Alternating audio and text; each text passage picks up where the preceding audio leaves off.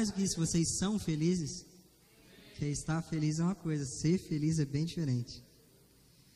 Amém. É, nos últimos dois domingos, a gente vem crescendo no entendimento muito legal que meu pai teve passando sobre a seriedade que é a luta contra o pecado. Né? A seriedade que é o seu sim ser o seu sim, o seu não ser o seu não, aquilo que é errado é errado e aquilo que é certo é certo. E a gente se posicionar radicalmente contra isso. Só que é bem provável também que dentro dessas duas semanas você tenha feito algo que não te agradou. Mesmo você tendo entendido. Você veio, ouviu, às vezes entendeu, a palavra falou com você, você tem buscado do Senhor fazer correto, mas é bem provável também que durante essas duas semanas algo você fez que você falou, nossa, não era isso que Jesus faria. Mas o fato de perceber que existe algo em nós que ainda não é moldado por Cristo, é só uma oportunidade para que Ele molde. E hoje eu gostaria de falar exatamente sobre dependência. Eu gostaria que todos vocês abrissem comigo em Mateus 6, versículo 25.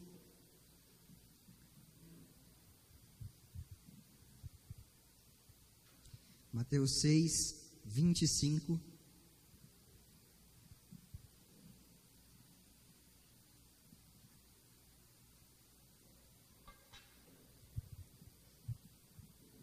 Que diz o seguinte: Portanto, eu digo, é Jesus mesmo dizendo no Sermão do Monte, portanto, eu digo, não se preocupem com a sua própria vida, quanto ao, ao que comer ou beber, nem com o seu próprio corpo, quanto ao que vestir. Não é a vida muito mais importante do que a comida? Não é o corpo muito mais importante do que a roupa? Observem as aves do céu. Elas não semeiam, nem armazenam em celeiros, não colhem, nem armazenam em celeiros. Contudo, o Pai Celestial as alimenta. Não tem vocês muito mais, muito mais valor do que elas? Quem de vocês, por mais que se preocupe, pode acrescentar uma só hora que seja na sua vida? Eu sei que já está claro, mas trazendo para uma situação moderna, para você poder colocar isso na sua vida. Olha as aves do céu. Elas trabalham? Não trabalham. Elas ganham décimo terceiro? Não ganham décimo terceiro. Entendeu? As, as aves do céu pagam os boletos? Não pagam também. Mas, por acaso elas passam fome? Elas deixam de voar? Elas deixam de fazer aquilo que foram feitas para ser e de adorar a Deus por isso? Não. Então, existem coisas na nossa vida que, preocupações nas nossas vidas, que elas vão além de um zelo e elas vão além de uma preocupação saudável, de uma responsabilidade. Elas entram num nível de ansiedade que tira a nossa paz e tira a nossa capacidade de adorar a Deus como deveria. Se a gente continua lendo, diz o seguinte: Por que vocês se preocupam com as roupas? Vejam como crescem os lírios do campo. Eles não trabalham e não tecem. Contudo, eu digo: nem Salomão, em todo o seu esplendor, vestiu-se como um deles. Se Deus veste assim a erva do campo, que hoje, que hoje, hoje existe, e amanhã é lançada ao fogo, não vestirá muito mais vocês, homens de pequena fé? Portanto, não se preocupem quando dizem o que vamos beber, ou é, o que vamos comer, ou o que vamos beber, ou o que vamos vestir, pois os pagãos, os ímpios, é os que, são os que correm atrás dessas coisas. Mas o Pai Celestial sabe o que vocês precisam. Ele vai descobrir quando você contar. É isso que está escrito? Que ah, quando você falar, o Pai vai entender o que você quer e ele te dá. É isso que está escrito? Não. Está escrito que ele já sabe. Você não precisa ficar falando. Ele já conhece, ele já sabe. Ele não deixa de ser Deus. E aí, aí ele continua Jesus continua num ponto muito preciso. Busquem, pois, em primeiro lugar o reino de Deus e a sua justiça, e todas essas coisas serão acrescentadas a vocês. Portanto, não se preocupem com amanhã, pois o amanhã trará suas próprias preocupações. Basta a cada dia o seu próprio mal. E é isso que eu gostaria de começar a falar um pouquinho com vocês. Muitas vezes o Senhor nos dá promessas, e Ele nos permite ter uma boa vida. Só que se você entra na vibe de se preocupar com cada detalhe da sua vida, e realmente tentar tomar o controle de tudo, você endoida. Literalmente. Você destrói o seu corpo com ansiedade, você começa a fazer as coisas erradas porque você não consegue lidar com tudo aquilo. Porque Deus nos deu a dádiva da vida, certo? Quem é que está vivo? Amém? Todo mundo? Espero que sim. Então deixa eu contar um segredo para você. Se você está vivo, é porque você recebeu a dádiva da vida. A vida é uma característica de Deus. Nada está vivo à parte dele. Tudo aquilo que sai de Deus morre. Então não tem como você caminhar em uma característica que é de Cristo sem ser governado por Ele. Vou, vou resumir de uma maneira simples. Não tem como viver se Jesus não governar a sua vida. Você vai estar sobrevivendo, mal é mais existindo. Entendeu? A vida de verdade é encontrada em Cristo. Quando ele deu uma palavra dura no Sermão do Monte e, ele, e várias pessoas foram embora, ele virou para os discípulos e perguntou: Vocês também não querem ir? E Pedro respondeu: Para quem iremos nós? Rapaz, eu sei que Deus assim gosta de dar um gás na voz, mas não precisa ser tudo isso, né? Vamos lá. Aí Pedro vira e diz: Para quem iremos nós, se só você tem as palavras de vida eterna? Qual que é o ponto interessante? Pedro está muito alto para mim, tô, parece que eu estou berrando. Ah, para a igreja inteira está alta, então é por isso. Mas amém, vamos lá. O ponto interessante é que Pedro não chega e fala: Olha, você me amou muito e aí eu vou ficar. Ele não chega e fala: Caramba, você prega tão bem, então eu vou ficar. Pedro não chega e fala: Não, você é santo, nunca pecou. Não é isso que ele fala. Ele fala: Eu só encontrei vida aqui. Eu não tinha razão, não tinha propósito. Eu era um pescador, eu estava vivendo um dia atrás do outro. Só achei vida em você. Sabe, só Jesus tem a vida. Só Jesus traz aquela sensação de estar tá vivendo por algo que realmente tem um valor. E é muito interessante porque quando Jesus começa a falar das preocupações do dia a dia, ele termina dizendo: busquem primeiro o reino dos céus. Sabe um negócio muito legal? Quando Jesus veio à Terra e como homem, uma das primeiras vezes que ele pegou, a primeira vez se eu não me engano, que ele pegou um livro no templo, na, na sinagoga, e começou a compartilhar ele abriu em Isaías e começou a falar que veio para os pobres, para os fracos, para os humildes. E aí ele termina falando: "Vos é chegado o reino dos céus". Quem que tinha acabado de chegar, gente? Acabado não, já fazia alguns anos, mas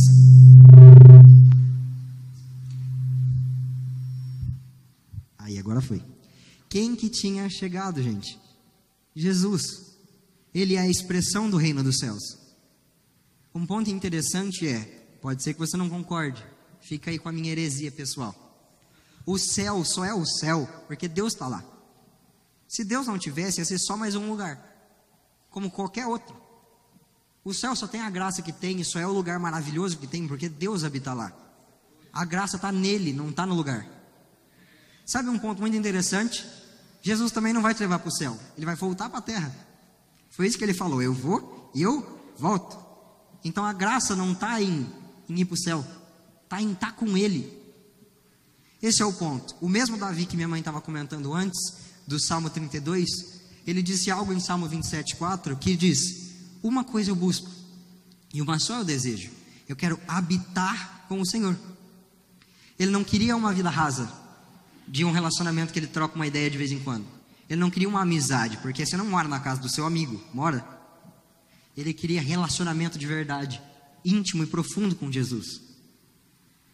Só que muitas vezes a gente se encontra num lugar de dois pontos. Duas, dois pontos, duas coisas podem nos colocar nesse lugar. O primeiro ponto é não conhecer a Cristo.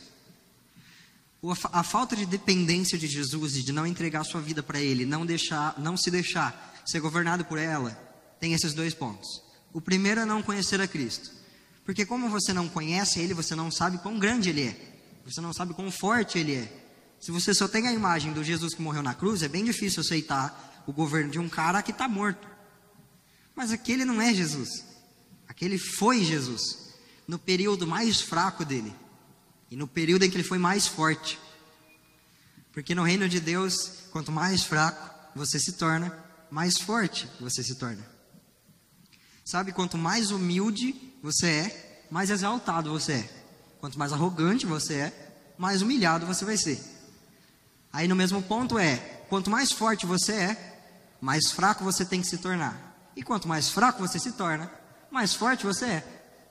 Sabe um ponto muito interessante? Por que você acha que Jesus olhou para a terra, não encontrou ninguém para pagar o preço que tinha que ser pago e veio ele pagar?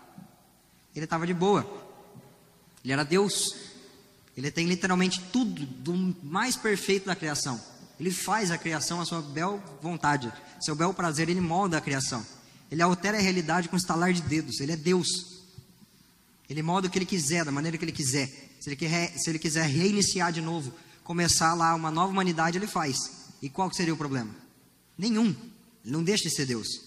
Então, por que alguém que tem a plena capacidade de olhar e falar: olha, tá um regaço, tá tudo uma bagunça, vamos começar de novo, vamos fazer do jeito certo, e aí vai estar tá tudo em ordem? Por que, que alguém que tinha essa capacidade não fez? Porque não seria justo, e ele é justo. O ponto é que Jesus se fez injustiça para que nós fôssemos justos. Jesus foi o injustiçado para que a gente fosse justo. Jesus foi o que levou os pecados para que a gente fosse santo. Jesus foi o que tomou a, o guspe na cara e tomou a, as porradas e as pauladas e tomou as chibatadas para que a gente não tivesse que tomar. Aí você fala, ah, isso eu já ouvi 25 vezes, beleza. E o que você tem caminhado com isso? O que você tem catado dessa revelação, desse conhecimento e tem transformado em aplicação prática na sua vida? Se Jesus era forte e se fez fraco, por que, que você tenta estar num lugar que não é seu? Por que você tenta se pagar de forte? Jesus não era forte? Era. E não se fez mais fraco? Então por que, que você está tentando pegar um lugar que não é seu? Eu gostaria que você abrisse comigo rapidinho. Na verdade, vai aparecer no telão se você não quiser abrir. Eu até esqueci, né? Se você não tem uma Bíblia, dá um sinal com a mão. É, agora no meio da pregação. Dá um sinal com a mão. Se você não tem uma Bíblia, os diáconos vão trazer uma Bíblia para você, para você poder acompanhar com a gente. Porque eu esqueci completamente desse detalhe. Não é por mim, é muito legal. A Bíblia é um livrozinho, sim, tal. Tem um monte de versículo, um monte de coisa legal. Mas toda a Bíblia fala só do mesmo cara. Toda a história de Jesus e da gente. É muito bacana, você vai gostar, tenho certeza. Vamos lá. Romanos 12, versículo 1. Diz o seguinte: Portanto, irmãos, já apareceu aí no, no telão? Então, peraí, vamos lá. Romanos 12, 1. Quero que vocês acompanhem comigo. Apareceu? Beleza. Portanto, irmãos, rogo pelas misericórdias de Deus que se pela misericórdia de Deus que vocês se ofereçam em sacrifício vivo, santo e agradável a Deus. Este é o seu culto racional. Não se amoldem ao, ao padrão desse mundo, mas transformem-se pela renovação da sua mente, para que sejam capazes de experimentar e comprovar a boa, agradável e perfeita vontade de Deus. Todo mundo para aí, mas o versículo de baixo é muito interessante. Nossa, minha voz está muito aguda. Eu estou dando um treco aqui. Vamos lá. Continuando. Por isso, peço, pela graça que me foi dada, digo a todos vocês: ninguém tenha de si mesmo um conceito mais elevado do que deve ter, mas ao contrário, tenha um conceito equilibrado de acordo com a medida de fé que Deus concedeu a cada um. Qual que é esse ponto? Quem é você? É a pergunta que eu tenho para fazer. O que te define? Ah, são as pessoas que te definem? Aí você pode pensar: não, não, as pessoas não me definem, eu sou mais eu. Eu sei quem eu sou e vamos lá, né? Só que tem um problema muito grande nas pessoas que, que elas tentam se autoafirmar. Elas tentam falar: não, eu tenho valor porque eu isso, porque eu aquilo, porque eu isso, porque eu aquilo. As pessoas que têm esse ponto, elas têm a tendência de achar que elas são mais do que são. E está errado. Só que também tem um outro contraponto, um outro tipo de pessoa, que acha que é menos do que é. E, e Paulo fala para a gente não ter nenhum conceito elevado, mas sim um conceito equilibrado, que sabe quem é, sabe o que está fazendo e sabe o que pode alcançar. Por exemplo, por exemplo, Imagina que Jesus está montando um time de futebol. E aí ele fez uma camiseta para cada um. E aí tem um nome atrás e o seu número na camiseta.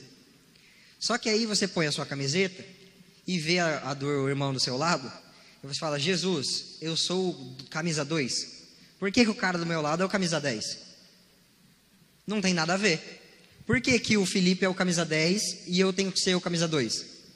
Aí Jesus, cara, mas esse número combina com você. A camiseta tem o teu nome, tem tudo a ver, tem o teu tamanho. Felipe não, não ia caber em você. Aí disse, não, Jesus, eu quero a camiseta do Felipe. Aí, aí Jesus para, eu tenho uma outra camiseta, que é do Felipe também. Mas é do Felipe. Não adianta você pôr. Se você pôr, não é do seu tamanho. Você não vai conseguir jogar direito. Aí você, não, eu quero a camiseta do Felipe. O que, que acontece com uma pessoa dessa? Ela não dá dois passos. Porque Davi tentando colocar a armadura de Saul, não dá dois passos. Jesus não te fez para usar a roupa dos outros. Ele tem uma para você.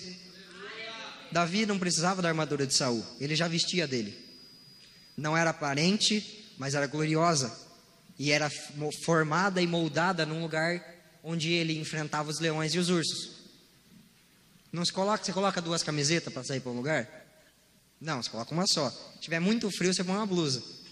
Mas não deixa ser a sua blusa, certo? Beleza. Não tem como você ficar colocando a armadura dos outros, você já tem a sua. Entendeu? Deus já te deu um chamado, já te deu uma missão, já te deu uma voz, já te deu uma capacidade de desenvolver o que você tem que fazer. Não adianta você tentar pegar o que é dos outros. A pessoa tem a voz dela. Não adianta tentar pegar como meu pai. Por mais que a gente tenha uma voz parecida, fisicamente falando, por mais que a gente tenha, sei lá, a mesma casa, às vezes o mesmo entendimento, minha pregação não é igual a dele. Porque ele é ele e eu sou eu. Aí a questão, simples, né? Difícil de entender essa parte. Mas a gente tem essas confusão. Tem um ponto muito interessante. Quando você está assistindo uma Olimpíada, tem aquela, aquela, aquelas corridas de 100 metros, né? Corridas de 500, tem até de um quilômetro, não sei certinho, porque eu não acompanho muito Olimpíadas. Mas vamos lá. Eu sei que tem as corridas e está tudo certo. Cada um tem a sua faixa, certo? Beleza, deve ter um nome mais correto para isso. É raia também, igual de natação? Tá bom, cada um tem a sua raia. Você já viu algum corredor que, que tipo, aqueles que às vezes você está mais dentro da curva, você começa mais para trás. O que está tá, que tá mais fora da, da curva, ele começa mais para frente, né? Você já viu alguém reclamando por estar tá começando ali um pouco mais para trás, um pouco mais para frente? Antes da largada, ele, opa, não, como assim? Era para estar tá todo mundo alinhado. Por que, que eu estou correndo torto com os outros? Já, você já ouviu alguém reclamar, levantar e ficar enchendo o saco por causa disso? Não. Você já viu alguém trocar de raia no meio da corrida? Tá correndo aqui na 2, aí ele, opa, não, peraí que a 3 aqui tá mais da hora. Aí ele troca de raia e vai correr atrás de outra pessoa. Já viu alguém fazendo isso também? Não. Sabe por quê? Porque o corredor que corre a corrida certa, ele corre no seu lugar. Olha só. Ó, melhorou, hein? Caramba. Tá bom, vamos lá. É, o corredor que corre a corrida certa, ele corre no seu lugar. Paulo nos, nos disse que nós deveríamos ser corredores. Só que tem muita gente que está, nossa, viajando, achando que é para estar tá em um lugar e Deus nem te colocou naquele lugar. Às vezes Deus te chamou para um ponto e você está pensando em outro. E aí está o ponto da dependência. Só sai do caminho aquele que não está seguindo a governança de Cristo. Porque muitas vezes, quando Jesus quer nos governar, ele chega se assenta no trono como rei e fala que a direção é aquela. E ele fez aquela direção para você. Ele trilhou, trilhou aquele caminho para você. Deus é tão bom que ele contava com seus erros no meio do caminho. Tem muita gente que pensa que o caminho para Jesus é tipo uma reta, linha reta assim, sem defeito, sem erro, sem problema nenhum, sem prova nem dificuldade, sem pecado nem nada, tipo uma linha reta assim, se eu me desviar um pouquinho para o lado, sair da vontade de Deus. Não é assim que funciona. O caminho do Senhor ele é o caminho que ele projetou para você, mas ele tem suas oscilações. Às vezes você acha que está lá só fazendo errado, quando no final das contas o Senhor está moldando o seu caráter e te ensinando a fazer certo, e a hora que você vê, você passa de fase. Às vezes você pensa que só porque caiu ou errou algumas vezes, Jesus deixou de te amar e você saiu completamente do caminho do que ele estava fazendo. Mas não é o que acontece. O nosso coração tem que estar alinhado e a gente tem que estar disposto a seguir o governo de Cristo. Também não significa que você vai viver em pecado e achar que está tudo certo. Logicamente você está errado. Deus é santo. E se a sua caminhada tende a se parecer com Ele, a santidade está envolvida. Outro ponto interessante. Muitas vezes nós buscamos a, a, santidade com a força da nossa mão, nosso próprio braço. A gente vai lá e tenta ganhar a santidade mudando a nossa rotina, por exemplo. Ah, porque, sei lá, deixa eu dar um exemplo. Toda vez, um exemplo bem simples. Jogando futebol, eu, eu me estresso, eu xingo todo mundo, eu faço tudo que tem de errado, eu chego em casa, eu sei que eu, nossa, parece que eu perdi tudo que eu estava conectado com Deus. Vou parar de jogar futebol. Não, não, não é isso. Jesus não quer que você abra mão de prazeres. Jesus quer que você seja equilibrado. O dia que você chegar no campo de futebol e saber expressar Cristo dentro dele, você venceu algo que para você era fraqueza e você conseguiu passar. Não significa que também fazer um jejumzinho de futebol, já que o negócio está tomando o seu lugar, tenha problema. Não é isso. Mas é ser equilibrado. Jesus fala lá para você: ah, o futebol toma o seu lugar. Não vou jogar mais, não vou assistir, não vou mais nada. Vou arrancar meu pé que não posso jogar mais futebol. Arranca o pé fora. Não é isso que Jesus está falando. Jesus é equilibrado. Só que você que não está sendo, você entra no campo e é um desequilibrado, então não vai no campo, fica fora. Vai e fica de banco. Fica lá curtindo o futebol, só assistindo. Vê como as outras pessoas reagem, as pessoas que, que você vê que parecem mais com Jesus dentro de campo. Às vezes você está dirigindo no trânsito e passa um abençoado do seu lado que ele está errado. Ele fez errado. Você está na sua faixa, está na, na, velocidade certa, o cara passa a 170 por hora na avenida, do seu lado, quase arranca o seu retrovisor. O que, que você faz? Xinga até a mãe do cara, xinga a avó do cara, de tanto que você xinga. O cara está errado? Tá. Mas você não estava quando Jesus morreu na cruz? O cara que é forte, ele toma a paulada por aquele que é mais fraco. Esse é o reino de Deus. Se você é forte, abaixa a cabeça. Se humilha. Se o cara passou do seu lado e estava errado, manda uma bênção para ele. Não, é sério, não é brincadeira não. Deixa o cara aí. Um sorriso e fala, ah, deve estar tá com pressa. Vai que está com a mulher dentro do carro, está grávida, deve estar tá chegando no hospital. Poxa, às vezes o cara está num dia ruim, né? Deixa aí, vai com Deus. Isso, Jesus te proteja, tomara que não bata. Sério, sério mesmo, tomara que não bata, porque se bater, capaz que morre. Tomara que não bata. Parece brincadeira, mas quando a gente vai jogando para coisas mais complexas do que o trânsito, não é tão brincadeira assim. Às vezes você está no seu trabalho há 10 anos, ganhando a mesma coisa. Entra o cara em um mês e recebe um aumento, ganha mais que você. É injusto? É? Não estou falando que é justo. Mas Jesus não se fez injusto? Jesus não tomou a paulada para que você não tomasse? Aí, ah, não é para correr atrás dos meus direitos. É, é para correr atrás dos seus direitos mas do que são seus. Não é para pegar o dos outros. Você tem os seus direitos, vai atrás deles. Mas tem vez que a gente tem que subir o padrão. Tem vez que a gente está certo. A gente está fazendo certo. O direito é nosso. E Jesus fala para a gente não pegar. Como assim? Simples. Tem várias vezes que Jesus se coloca em uma posição mais fraca. Jesus estava pregando, servindo as outras pessoas. Ele precisava dar pão ou peixe para alguém? Não. Ele precisava gastar o dinheiro dele com isso? Não. Ele já estava dando algo. Ele já estava servindo. Mas ele fez. Sabe o que é legal? Saía de lá e orar ainda. Porque ele não deixa de gastar tempo com aquilo que é eterno. Mas ele não deixa de servir aquele que, é, aquele que é o povo, nós que precisamos. Sabe, a, o governo de Deus é para quem quer subir um nível. Para quem está disposto a ir um pouco mais profundo. A palavra de Deus diz que um abismo chama outro abismo.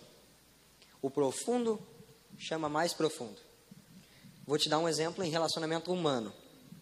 Se uma pessoa que você nunca viu na sua vida, não sabe nem o nome, você vai chegar nele, dar um abraço, um beijo no rosto, falar: Oi! Não. Menos que você seja meio doido, que a pessoa vai ficar olhando e vai ficar tipo: Né? O que, que você está me abraçando? Nem te conheço. Aí você começa a ter um relacionamento com ela. Mas primeiro você chega, dá a mão, fala: Oi, prazer, meu nome é Vitor. Ah, meu nome é, sei lá, Rafael, beleza. E assim vocês vão se conhecendo. Depois que você pega uma amizade, tem problema você chegar no cara, dar um abraço e falar que é nós? Não tem problema nenhum. Por quê? Porque é nós. Porque você tem relacionamento com o cara. Não tem problema. Você já tem um relacionamento profundo. Certo? Vamos trazer para um relacionamento mais profundo que uma amizade. Você chega em qualquer mulher que você viu na sua vida e dá um abraço nela? Não. Se você fizer isso na rua, é capaz que ela grite pedindo socorro. Porque você não conhece a pessoa, você não faz isso. Mas, quando você está começando a conversar e tem um relacionamento, entra num, num, por exemplo, num namoro, você tem que ficar pedindo permissão para dar um abraço na sua namorada? Você chega assim, oi, prazer, de novo. Ou você chega, oi, oi irmã, você faz isso com a sua namorada? Não, não faz. Por quê? Porque algo profundo chama algo profundo. Certo? Se você tem um relacionamento profundo com alguém, você não precisa chegar e ficar pedindo perdão, permissão. Ah, oi, com licença. Dá um exemplo simples. Vou usar a mesma pessoa. O Luiz é casado com a Ana. A Ana não entra em casa, bate lá na porta, toca a campainha. Oi, com licença, posso entrar? Aí ela chega, limpa o pé no tapete, assim, vai entrando. Poderia pegar um copo d'água para mim? É a casa dela. Entendeu? Tipo, ela paga a conta de água. Ela, ela compra, ela bebe quantas águas ela quiser. Se ela quiser catar água, tacar na parede, ela faz. Por quê? Porque a água é dela. Entendeu? A casa é a dela. Então, igualmente não acontece o contrário. O Luiz também não faz isso. Ele chega e entra em casa. Só se estiver passando pano. Se estiver passando pano, você fica até meio assim, né? Você dá uns dois passos para trás para garantir. Se for a mãe, então, aí, aí você tem que entrar no cuidado mesmo. né? Porque, vamos lá. Mas um ponto interessante. Entrar em casa é tranquilo. Mas será que o Luiz tem que ficar pedindo permissão para abraçar a Ana? Para dar um beijo nela? Chega assim, oi, licença, posso te dar um beijo? De novo, depois de 20 anos de casado? Claro que não. Igualmente o contrário também não acontece. Se ele quer dar um beijo, vai dar dar um beijo. Talvez se ela tiver de TPM, você para, pensa, fala, eu acho que eu vou ficar quieto aqui, né? Mas qual que é o ponto? Quem já alcançou algum lugar profundo não precisa voltar para o lugar raso. Já é profundo. Se Deus já te chamou para entrar em relacionamento com Ele, às vezes você está lá fora batendo palma, o portão está aberto, a porta está aberta, você tem a chave da porta, e você está lá, ô oh, Jesus, deixa eu entrar, deixa eu alcançar, por que, que você não me dá? Entendeu? Jesus já te chamou, já te deu, já falou que ia estar, e você está ali pedindo. Então avança. Só que também tem lugares que às vezes você não alcançou. Se você está só na amizade com Jesus, não adianta você querer, sei lá, sair para dando beijo. Você ficar dando beijo nos seus amigos? Não. Então aprende a ser noiva de, de Jesus, aí você vai dar uns beijos nele. Tudo a seu tempo, lógico, sem malícia nenhuma, sem sexualizar nada, falando de relacionamento, para vocês entenderem níveis de intimidade, certo? Não pense que vai sair dando beijo de Jesus literalmente. Não é isso. Ele é Deus, e nós somos seres humanos, e é isso, relacionamento. Dá para ser profundo? Dá. Dá para ter um só coração, uma somente. O que ele sonhar, você sonhar. O que ele chorar, você chorar. O que ele buscar, você buscar? Dá. É isso que tem que ser. Você abandonar a mão dos seus sonhos, abandonar a mão da sua vida para viver a vida que ele fez por você. Isso é o governo de Cristo. Ele nos chamou a ser um. O pedido dele antes de morrer na cruz foi: Pai, eu quero que esses que estão em mim sejam um, assim como eu e você somos um. Mas às vezes Deus já te deu um lugar, você não avança. E tem outra pessoa, tem outro, outro tipo de pessoa que Deus não deu o lugar e ela está lá. Deus não deu o lugar, Deus não deu a intimidade. Na verdade, ela não alcançou a intimidade ainda. Deus está aberto a ter, mas ela não está pronta para ter aquele nível de intimidade. Ela não está pronta para aquele nível de prova. Porque é o seguinte: se o Luiz está disposto a abraçar e beijar a Ana a qualquer momento, ele tem que estar tá disposto a ouvir ela quando ela estiver mal, ou não. Ele tem que estar tá disposto a viver no mesmo teto quando tem TPM certo? Ou às vezes nem precisa ter, que o negócio já está mal, entendeu? Ele tem que estar tá disposto a pagar os mesmos boletos, a pagar os desejos dela, comprar as roupas, fazer o cabelo. Não tem que estar tá disposto? Então não adianta, não adianta você pensar também que vai chegar em Deus, tudo mil maravilhas, vai ter intimidade, não vai ter prova, não vai ter dificuldade. Tudo tem um preço. Se você não quer pagar, não tem os privilégios dele. Vale para o dízimo também. Se você não quer dar o dízimo, além de roubar a Deus, não tem os privilégios dele. Seja pelo menos justo. Não é verdade? Porque o ar-condicionado a gente pagou com o dízimo, as cadeiras também, o salão também. Não usa nada que é o dízimo que deu. Não é verdade? Que ponto que eu quero chegar? Se você se vende por dois reais, como é que Deus vai te fazer um empresário de sucesso para servir o reino? Se você se vende por dois reais, Deus não vai te dar mil. Você vai se vender por muito, mas muito fácil. Você vai falar, putz, mil? e vai pegar e pronto, já já está errado. Se você não tem a capacidade de se manter puro solteiro, não casa. Porque vai, a primeira pessoa que vai passar na sua frente com uma saia um pouco mais avantajada, vai, opa, olha lá. E já, já você está traindo a tua esposa. Você acha que não. Se você não tem a capacidade de se encontrar com Jesus nos dias em que você acha que ele não está lá e que você não consegue senti-lo, como ele vai te levar a ministrar vários corações? Como ele vai te levar. Nossa, agora ficou horrível de ouvir, né? Para vocês está bom? Ou mais ou menos? Mais ou menos. Tá bom, vamos lá. Como Deus te, te conduziria a ensinar santidade e um lugar de intimidade se você não mantém um? E por fim, um que é fantástico, porque várias pessoas recebem essa promessa. Ah, você vai tocar a sua nação, você vai tocar a tua cidade, você vai tocar as pessoas, você vai pregar para pastores. Só que você não chora e não busca falar de Jesus para uma pessoa. Para que, que você vai falar para milhares? O mesmo coração de um pregador que prega para mil, prega para um. O cara que não está disposto a chorar e a lutar por um, não choraria, não lutaria por mil. Então por que, que você quer o púlpito? Aprende a evangelizar, aprende a ser crente de verdade, a falar do amor de Jesus de verdade. Seja pequeno, para depois ser grande. E quando você chegar no lugar de grandeza, você vai entender que não foi você que chegou lá. Sabe o que, que mudou de mim, que estou pregando agora, para você que está embaixo? É que eu estou em cima aqui e você está embaixo. Porque de diferença não mudou nada. Eu não tenho idade para estar tá pregando.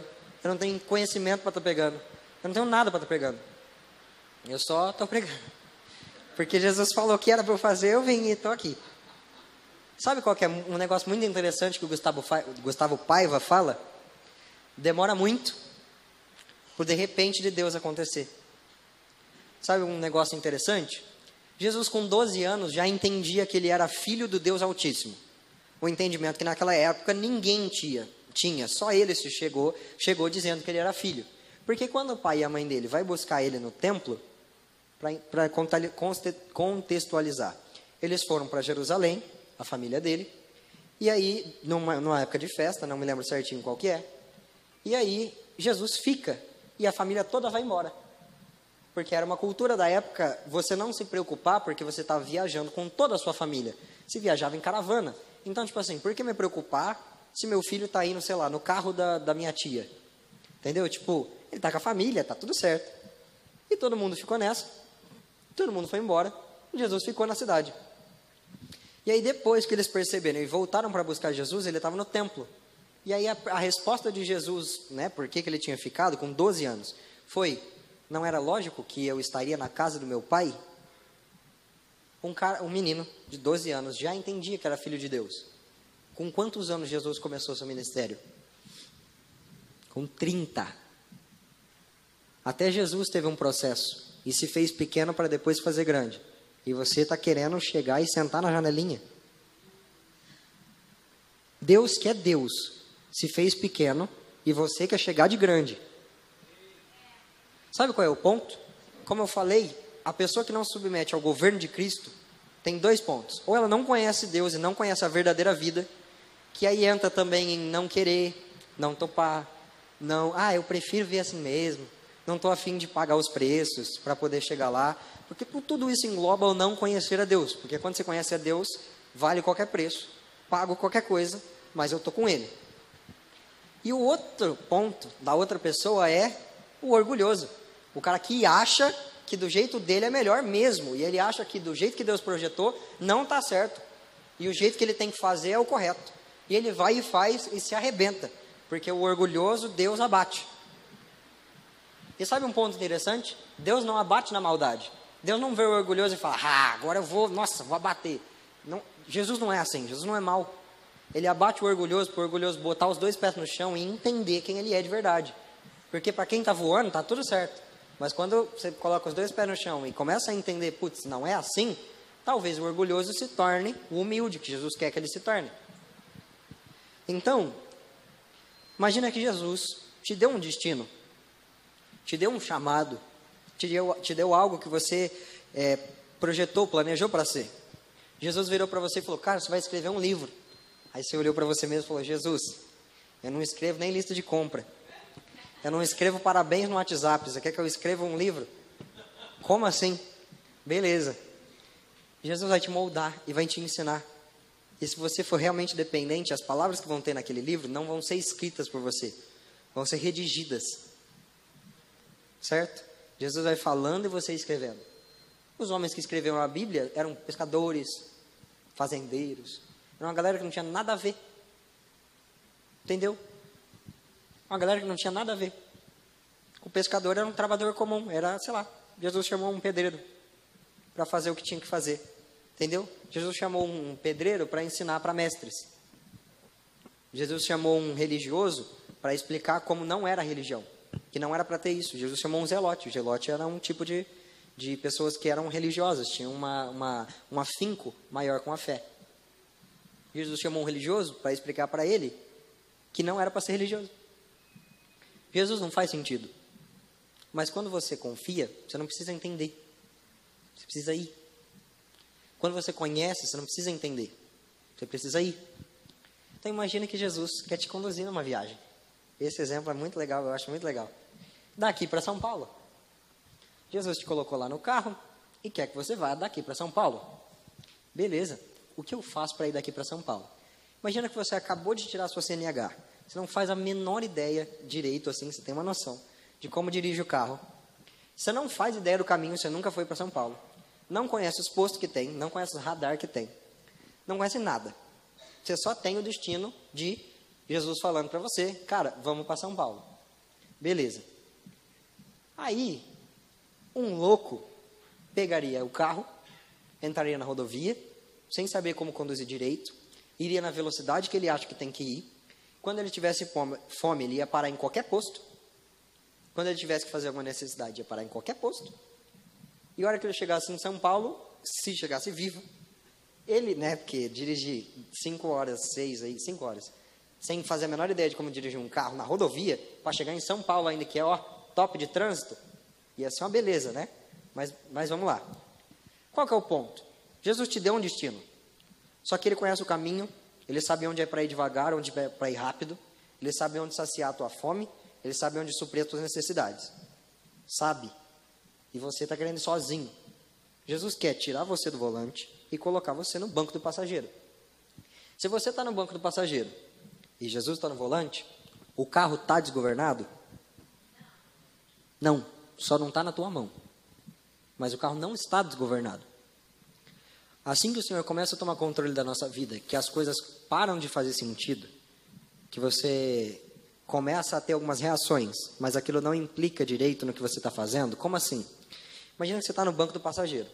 Você está vindo, você está vendo um caminhão vindo na, na outra pista, não vai acontecer nada com você, mas continua sendo um caminhão vindo na sua direção, certo? Está na outra pista, vai passar e pronto. Mas para quem é novo na carta, talvez entre em desespero por ver um caminhão vindo na sua direção. Se você está no banco do passageiro faz isso assim, ó, vai brecar o carro? Não, porque não é você que está no comando. Aí bate um desespero na pessoa que não está no comando, ela quer voltar para o volante. Ela breca no meio da rodovia. Desespero. É muito mais fácil acontecer um acidente, não é? Qual que é o ponto? Tem dois posicionamentos que a gente pode ter, que a gente normalmente tem. Quando Jesus nos chama a estar no banco do passageiro. O primeiro posicionamento eu gostaria de ler com vocês em Êxodo 2. Vamos lá.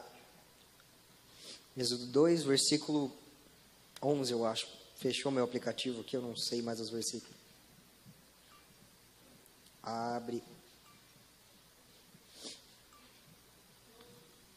Vamos lá. Êxodo 2, 11, é isso mesmo. Primeiro posicionamento, é aí está aí já? primeiro posicionamento é o posicionamento que Moisés teve. Certo dia, sendo Moisés já adulto, foi ao lugar onde estavam seus irmãos hebreus e descobriu que era pesado o trabalho que realizavam. Viu também um egípcio espancar um dos hebreus. Correu o olhar por todos os lados e, não vendo ninguém, matou o egípcio e o escondeu na areia. No dia seguinte saiu e viu dois hebreus brigando.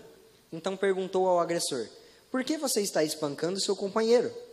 O homem respondeu: Quem o nomeou líder e juiz sobre nós? Quer matar-me como, matou o egípcio? Moisés teve medo e pensou: Com certeza tudo já está, tudo já foi descoberto. Quando faraó soube disso, procurou matar Moisés, mas este fugiu para morar na terra de Midian. Certo, pode parar aí. Essa é a pessoa que quer tomar de volta o volante. Jesus começou a ministrar no coração de Moisés que ele, que ele salvaria o povo hebreu. E ele já foi lá, viu um egípcio batendo no hebreu. Ele, nossa, é agora. Olha o povo hebreu precisando. Nossa, agora que vai. Olha o meu chamado, aleluia. Ó, o Espírito Santo está chamando. Olha que sua situação perfeita para eu expressar Jesus. Vou matar o egípcio. Calma, cara. Calma, cara. Moisés começou, começou a entender o que estava falando, o que Deus estava falando, o que ele, Deus realmente queria dele naquele lugar, que Moisés foi chamado, eu estava ali para ser o salvador do povo. Deus começou a falar para ele o que ele era. Ele já se achava o adulto, porque vendo Moisés que era adulto, sou o cara. Deus começou a falar para mim o que eu tenho que fazer.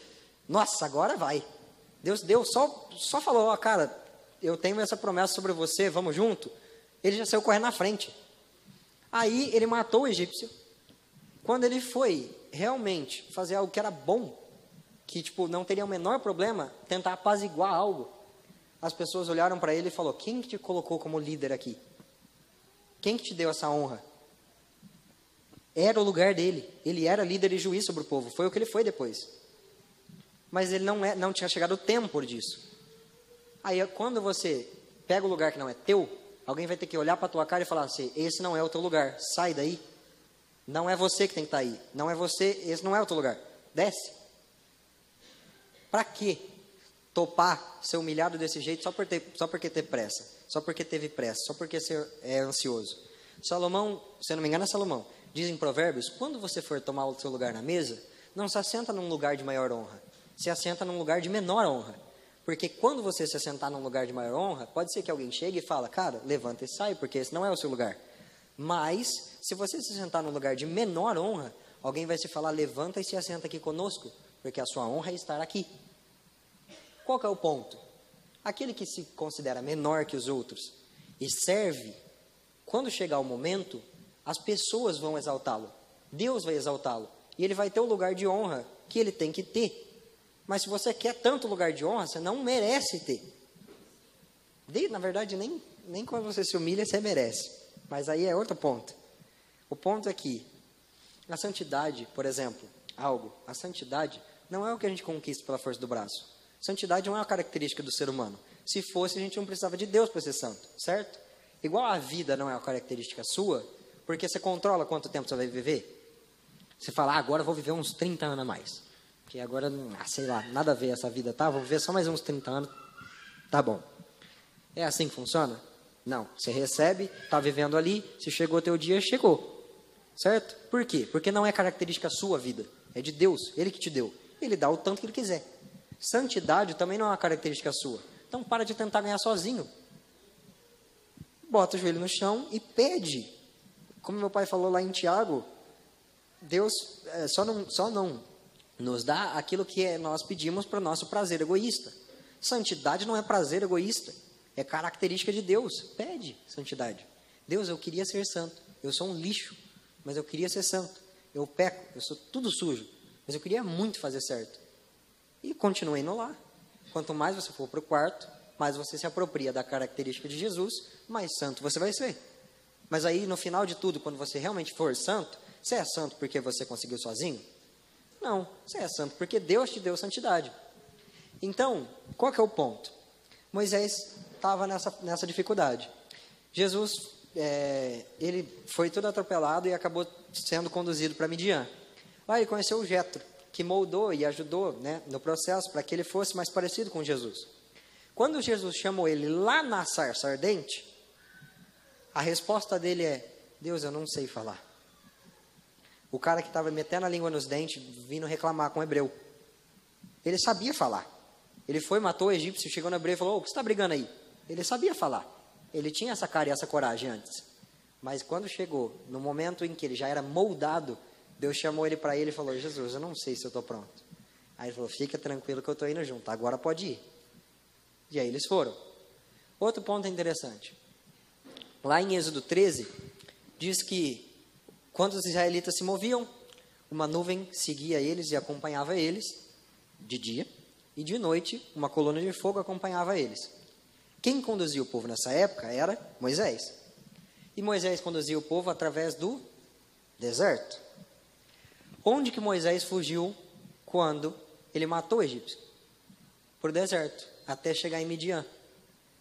Até as nossas lideranças humanas chegam primeiro nos lugares do que a gente. Um ponto muito interessante. Por que Jesus pediu para você carregar a sua cruz? Simples, porque ele já tinha carregado a dele. Jesus não te chama e não pede para você ir num lugar que ele não foi. Jesus entra na frente. Se o pau tiver que quebrar, quebra nele. Se tiver que explodir alguma coisa, explode nele. E aí você entra. Você entende que Deus, que é Deus, entra como se fosse um. Eu não lembro, arauto, se eu não me engano. É arauto que anuncia a presença do rei, não é? Ele entra na frente, alisando o caminho, preparando para você, colocando um tapete vermelho para deixar que você entre. Tipo, que honra que eu fiz para merecer isso. Jesus vai à frente. Você lembrou da música do R.R. Soares, né? É, eu sei. Brincadeira. Só continuando. Deus vai à frente, abrindo o caminho. Essa é outra música também que tem, né? Mas vamos lá, é outra. Não, eu sei que é outra. Mas essa também é interessante. Qual que é o ponto, gente? Jesus não te, não te chama para pagar um preço que ele já não pagou. Isso que ele pagou um preço mais alto ainda. Então, quando Jesus pediu para você carregar a sua cruz, ele já carregou. Aí, às vezes, você fala: Não, beleza, eu, eu, eu respeito Jesus, honro ele, estou seguindo ele. Aí, seu líder te pede para você fazer alguma coisa que você não entende, você quer sair dando soco. Como assim? Você honra Deus e se faz menor diante dele. Mas diante daquele que é seu líder e autoridade sobre você, você não se faz menor? O nível de Deus não é se fazer menor nem diante do líder, é se fazer menor daquele que é menor que você. Se considere menor do que todos à sua volta.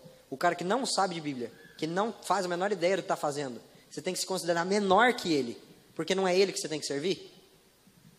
Então você está parando no líder. Ah, me submeto a Deus, mas o meu líder? Moisés já tinha ido para o deserto, quando ele teve que levar o povo. Já tinha ido, já tinha aprendido, tinha passado uns 40 aninhos lá, aprendendo também com Jetro. Entendeu? O cara já manjava do deserto, quando teve que conduzir um povo sobre ele. Entendeu? Jesus andava sobre as águas, não andava? Quando ele precisou conduzir Pedro, ele conseguiu ir. Pedro que não respondeu, mas ele conseguiu conduzir. Se Jesus não, não andasse sobre as águas, você acha que Pedro iria? Cara, se Deus colocou, a palavra é nítida, e diz que Deus estabelece todo tipo de poder e autoridade sobre nós. Presidente, governador, líder de ministério, todo tipo de poder e autoridade. Se o cara está ali como autoridade, Deus colocou ali ele como autoridade. Honra o cara, se submete. Porque às vezes Deus deu aquele momento e aquele lugar para você. Futuramente você vai ser o líder daquele ministério. O Senhor prometeu para você. O cara está lá, tipo, cumprindo um papel, às vezes por um tempo. E o Senhor quer conduzir ele para outro lugar futuramente. Às vezes o Senhor está colocando ele ali para ele aprender a liderar e liderar em outro lugar. E, o, e aquele lugar é seu. Só que, cara, não apressa as coisas. Davi foi ungido rei. Mas ele chegou na, na porta de Saul, chutou Saul do trono e falou: Sai, que agora é que eu vou sentar. Não, ele se submeteu a Saul e falou: Eu sou seu servo. E o cara tacava a flecha nele e Davi dava abraço. Entendeu? Jesus tomava cuspida e falava: Senhor, perdoa. E amava. Davi tomava, tomava lançada, né, tacava lança nele, e ele era humilhado e exposto, abaixava a, a cabeça e topava. Por que, que você acha que ele é um dos reis? Nossa, mais famoso da, da, de toda a palavra, se, na minha opinião, meu favorito. E o cara que ergueu um tabernáculo que Jesus vai restaurar no fim dos tempos. Por que, que você acha que ele é o único cara da Bíblia que é chamado o servo segundo o coração de Deus? Porque ele se fez pequeno. Quando teve que entrar numa caverna com bandido e nego errado, ele fez todo mundo entrar em ordem.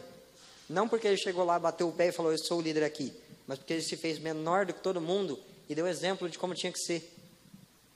O governo de Deus, ele sobe o padrão.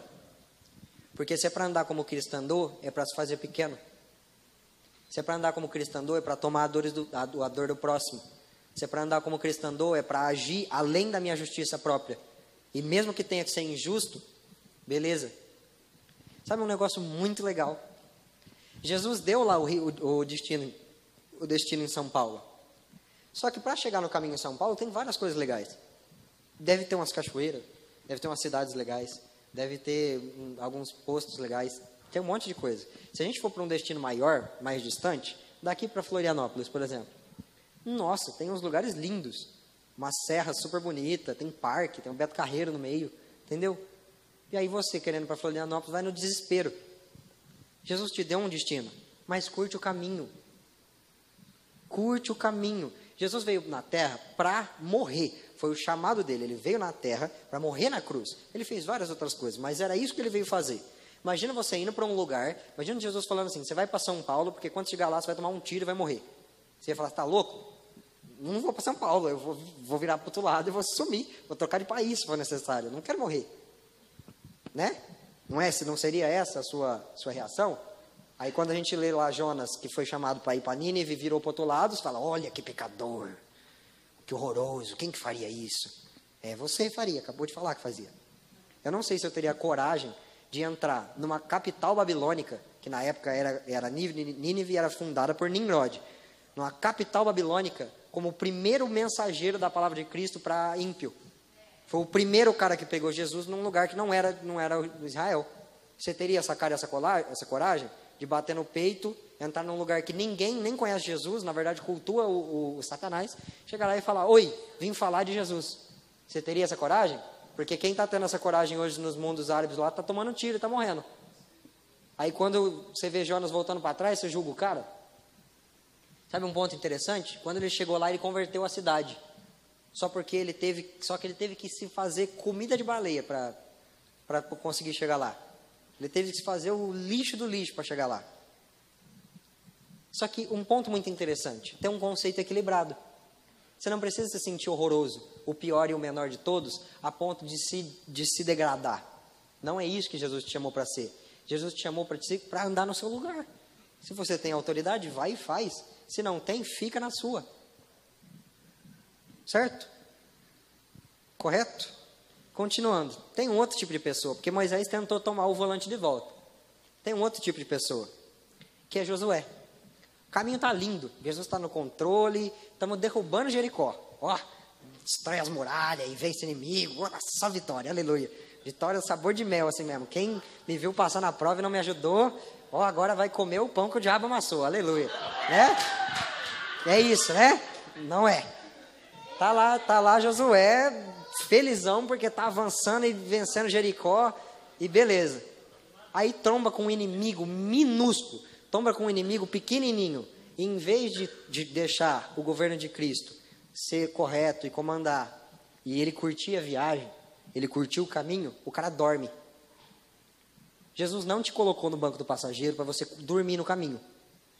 Se você dorme no caminho, você não vê o que Jesus está fazendo, você não curte o caminho, você não aprende o caminho, você não para nos postos, você só dorme. A hora que você vê, você acorda e não sabe nem onde está e nem o que está fazendo. Jesus não te chamou para dormir no caminho. Josué foi atropelado aquele dia, junto com Israel. Por quê? Estava dormindo, viajando. Jesus te chama para curtir o caminho. É para você ir dentro do carro, olhando a paisagem, engrandecendo quem Ele é, curtindo o caminho, relaxando. É para você ir no carro, ouvindo uma canção junto com ele, adorando quem ele é, batendo um papo. É para quando ele descer no posto, você descer também. Porque a gente, a gente conversou mais cedo que a graça está na onde está em Jesus, não no lugar. O legal não é estar tá no caminho, o legal é estar tá com Jesus. Se Jesus estiver no caminho é da hora, mas se Jesus parar no posto, para também. Entendeu? Então assim, se Jesus está, você está num momento top com Jesus, entra no secreto, antes de chegar no secreto, você já está lá, o negócio está fervendo. Beleza, se Jesus falar para você ir para um deserto e parar de sentir ele por um tempinho, cara, vai. O bom é estar tá com ele. O bom não é fritar. O bom não é sair pulando, falando em línguas. O bom é estar tá com ele. O legal de falar em línguas é porque eu falo com ele. Porque se eu falasse em línguas com a parede, não ia ter graça nenhuma. O bom não é tá, tá nossa, na loucura. O bom é estar tá com Ele. Se tiver em silêncio e tiver com Ele, tá bom. Se tiver ouvindo uma palavra e tiver com Ele, tá bom. Se tiver fritando, pulando, cantando, evangelizando, realizando milagre com Ele, nossa, top, beleza. Só tá com Ele. Só que para poder andar na velocidade que Cristo anda e nos caminhos que Cristo anda, tem que se submeter ao governo dele.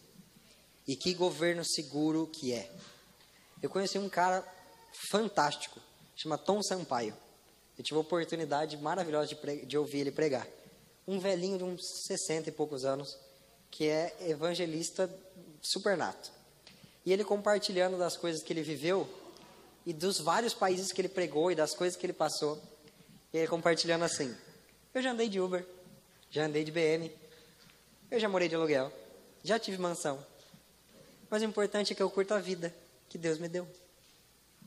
O cara entendeu que o que é semente é semente, o que é pão é pão, o que é para ir é para ir, o que é para ficar é para ficar, o que é para dar é para dar, o que é para ter é para ter. E ele está curtindo. Como é que você quer entender como, tá, como agir no trabalho, como agir na faculdade, como agir no seu ministério. O que você tem que, porque se você é um cristão de verdade, você entende que em cada um desses lugares você tem que expressar Jesus. Não é só no seu ministério. Aí Jesus te dá uma promessa na faculdade, te dá uma promessa no seu trabalho, te dá uma promessa na sua casa, te dá uma promessa no seu ministério. Você já entra em parafuso com uma só. E você fala, Jesus, eu tenho quatro promessas. Como que eu chego em quatro lugares, Jesus? Eu estou indo para um só. Como que eu faço? Você não precisa se preocupar tanto assim com tempo, com modo, com como, com, com, não precisa se preocupar com esse tipo de coisa, se você está curtindo o caminho. Se você está disposto e seguindo a liderança de Jesus, você só tem que estar tá ali atento ao que ele vai falar, porque quando ele falar, você faz. Jesus está lá, ó, vira para a direita. Você, opa. Você não precisava preocupar, olha, três ruas para frente tem direita, hein? Vixe, duas ruas para frente direita, uma rua para frente direita. Não precisa fazer isso. Só relaxa. Jesus vai falar, ó, vira aqui. Você, opa, pode deixar. Curte o caminho. Um ponto interessante, como eu estava falando, Jesus veio para morrer na cruz, certo? Veio literalmente para ser espancado, cuspido, humilhado e morrer. Você acha que Jesus não curtiu o caminho? Jesus teve seus discípulos, ensinou as pessoas, dava risada com eles, comia, ia para a festa. Jesus partia do pão, amava as pessoas, curava elas. Ele, poxa, curtiu o caminho top. E ó, quando chegou no destino, chegou. E no destino, quando ele chegou, ele ainda levou um com ele. O cara virou, Senhor, como faz para ir? Ele, opa, se arrepende aí que hoje nós está junto lá no, no céu. Entendeu? Então, cara, curte o caminho. Se alguém te humilhar, se alguém te humilhar, não vai pedir justiça. Vai aprender a ser humilde. Se alguém te humilhar, baixa a bola e fala: Jesus, como eu posso me parecer com você e responder para essa pessoa o que você diria? Que eu quero mandar ela ir para aquele lugar. Mas você não faria isso. Como você, como você responderia essa mensagem? Como você responderia essa crítica? Tá bom, então eu vou responder do jeito que você me disse que era para responder. Aí você está durante o caminho e você vê uma pessoa, sei lá. Vixe, tem vários exemplos. Tem pessoa que pode tentar pegar o que é seu, andar no caminho, na sua raia, ou tentar vestir sua camiseta. É muito triste esse tipo de pessoa. Porque a pessoa que quer andar no que não é dela, o invejoso, na palavra super dita, né? Seco, o invejoso, ele, nossa, não tem gratidão nem prazer por nada na vida. Acaba a alegria, porque a essência da alegria e da adoração é a gratidão. Se você não é grato pelo que você tem, é muito triste. O, o invejoso, ele tem pouca memória, porque ele não consegue ver as coisas boas que aconteceu na vida dele. Igualmente, o preguiçoso não alcança. Ele até tem as promessas, ele até tem as coisas na vida, mas ele não. Não. Está lá. O que, você está? Estou dormindo, estou dormindo no caminho, estou curtindo. Jesus está lá no comando e você ficando para trás. Então, cara, não seja nenhum nem outro, seja equilibrado. Se Jesus pedir para você ir no caminho junto com Ele e te conduzir a um tempo que você tem que descansar, descansa. Se, conduzir, se Jesus quiser que você pegue a espada e vai para cima, cara, pega a espada e vai para cima. Tem gente tentando vencer batalha que era para vencer de joelho com os dois braços. E tem gente tentando vencer a batalha que era para vencer com os dois braços, tentando vencer de joelho. Entendeu? É Jesus que conta as estratégias. Um negócio muito legal é que Davi, sempre antes de sair contra um inimigo, ele perguntava como é que tinha que ir. Até quando era o mesmo inimigo, pouco tempo de distância de um ataque e outro, ele perguntava como tinha que ir. Como eu faço? Aí Jesus, ó, vai ver uns cavalos, uns passos assim em cima das árvores, aí você vai. Se alguém falasse para você, ó, se alguém, uma pessoa mesmo, chegasse para você e falasse assim, ó, tem um inimigo na sua frente, a hora que você ouvir uns passos nas árvores, aí você vai. Você fala, você está doido? Por quê? Os macacos vão na frente? Tipo, qual que é o sentido? Mas quando você confia na liderança de Jesus, você não precisa entender. Você precisa ir. Davi foi e ganhou. E tinha umas, tem umas batalhas na Bíblia que não faz sentido nenhum. O sol brilha na areia de um jeito que parece que está vermelho. Aí o povo, o inimigo achou que, o, que os israelitas tinham brigado e tinham se matado e agora era tudo sangue. Aí eles vão correndo desesperado para pegar os despojos. Chega lá, os israelitas estão tá de boa, esperando eles virem. Que batalha que é essa? Tipo, não faz sentido nenhum. Que batalha que Deus para o sol. Jesus tem que perseguir meus inimigos, mas não vai dar tempo. Aí ele, relaxa, fica tranquilo. Sol, dá uma segurada aí. Vamos lá. Não, não faz sentido. Tem batalhas que não faz sentido. Só que não precisa fazer sentido. Você precisa curtir o caminho. Entendeu? Se Jesus, você acha que às vezes para pegar, o, sei lá, para São Paulo, nossa, agora meu conhecimento geográfico horroroso, que rodovia que pega para ir para São Paulo? É o Washington, né? Vai que eu falo e está errado. Eu sabia, era isso mesmo, então tá bom. Vamos lá. Vai que eu falar, ah, você pega o Washington, a galera, é a BR, é a BR. Não, então tá bom. Vai, Jesus, você achando que para ir para São Paulo tem que pegar o Washington. Aí Jesus cata e faz outro caminho. Aí você, Jesus, o que está fazendo? Cara, curte o caminho. Entendeu? Se alguém te humilhar, curte. Se tiver bom, curte. Curte do bom, bom né, interior de São Paulo. Cara, relaxa. Só não perde o tempo. Se é tempo de se humilhar, se humilha. Se é tempo de, de, de ser engrandecido, fica tranquilo que você vai ser. Se é tempo de compartilhar, compartilhe. Se é tempo de reter, retenha. Se é tempo de falar, fale. Se não é, ficar quieto. Mas como é que você vai saber os tempos? Não precisa. Curte o caminho. Quando chegar o, o posto, Jesus desce. Quando tiver o radar, Jesus segura o carro. Quando não tiver, ele acelera. Você não precisa ficar preocupado com o que vai fazer. Isso em, vários contextos. Um exemplo da minha vida.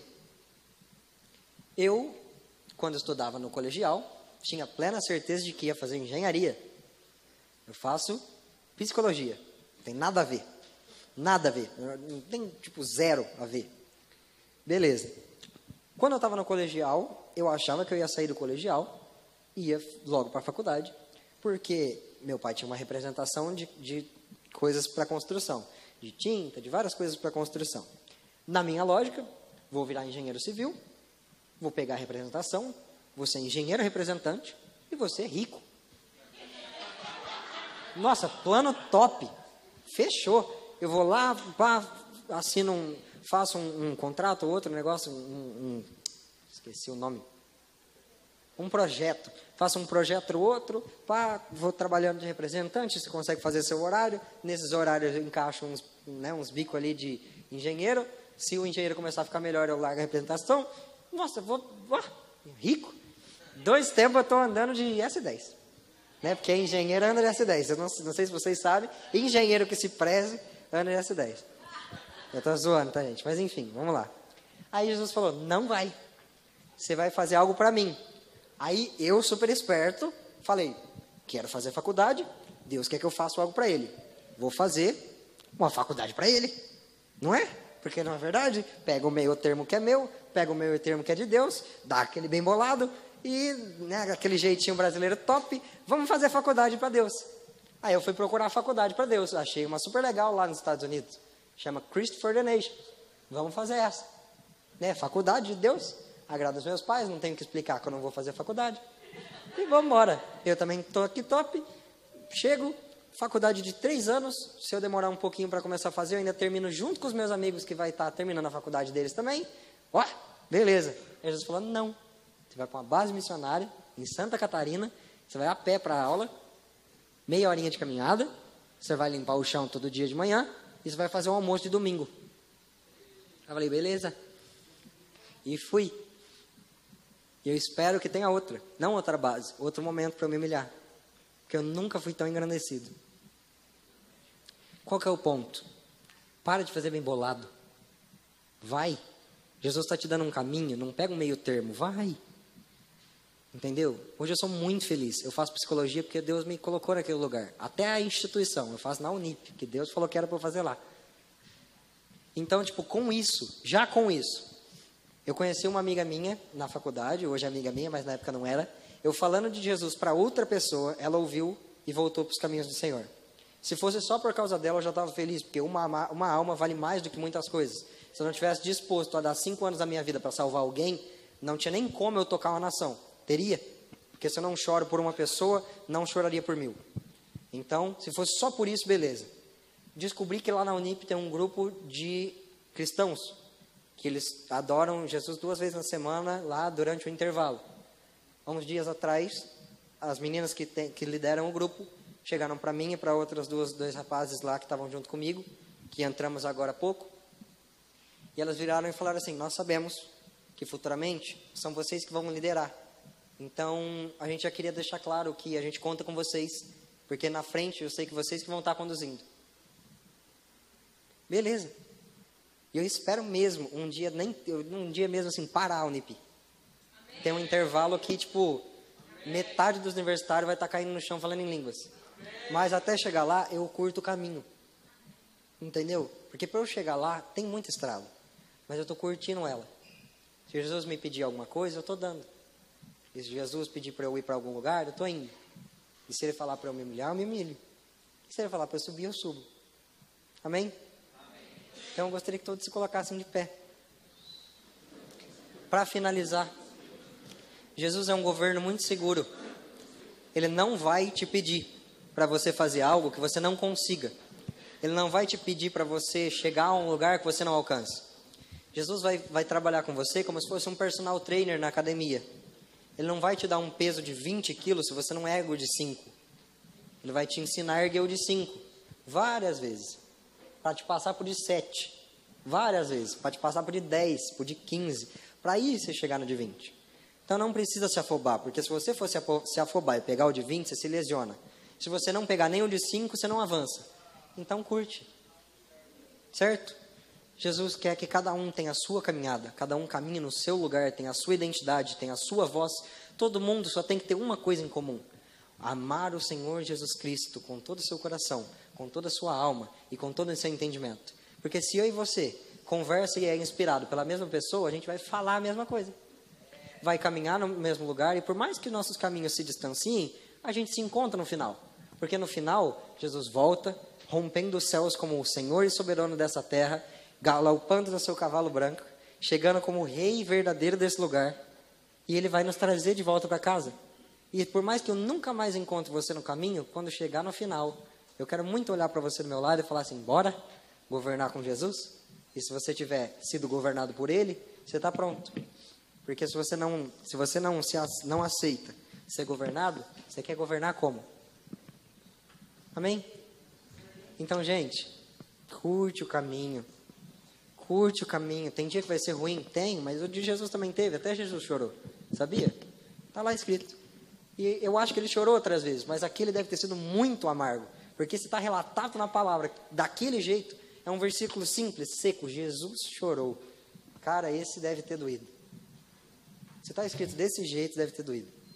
Então, cara, todo mundo chora. Todo mundo tem dia ruim. Todo mundo não está entendendo nada às vezes. Chega no deserto fica, sem entender nada. Mas você não precisa entender. Confia e caminha. Amém? Amém.